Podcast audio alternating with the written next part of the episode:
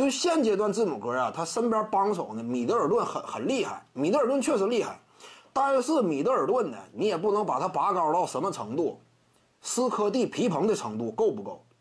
不够，米德尔顿，你感觉他挺厉害，挺勇猛，确实不假，但是他也没达到那种层次。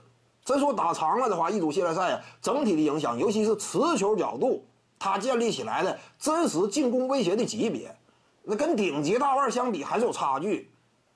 他不是斯科蒂皮蓬，防守米德尔顿也没有那么强。再有呢，你比如说这个米德尔顿呢，呃，他是不是德文维德那种层次？也不是。维德当年巅峰期什么身手？联盟前三。但是米德尔顿是这级别吗？明显不是。也就是说呢，现阶段的字母哥呀，他身边帮手呢，看起来呀，哎，你比如说雪布啊、大洛呀、米德尔顿都挺优秀。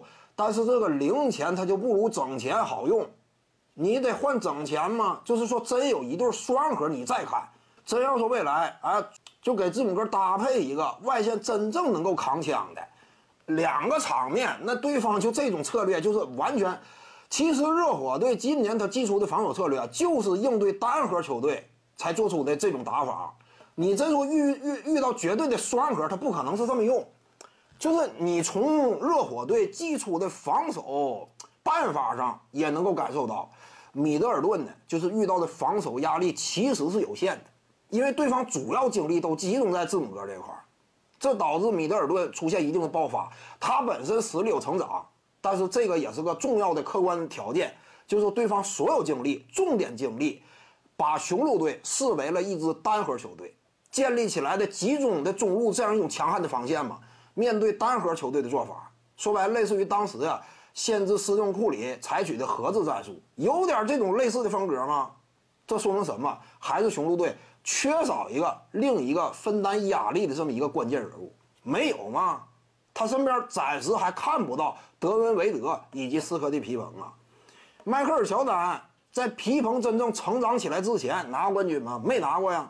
说什么迈克尔乔丹呢？一年一个进步，一年一个成长啊！他有成长是一定的，但是呢，比如说八八年开始，八九九零连续三年跟活塞队打四比一、四比二、四比三，为什么每一年打得越来越好了？皮蓬在成长，皮蓬八七年才进入联盟，八七到八八赛季那是他第一年，第一年立竿见影，当时这个公牛队就干进了第二轮，以往是首轮，上一年应该是首轮被凯尔特人横扫。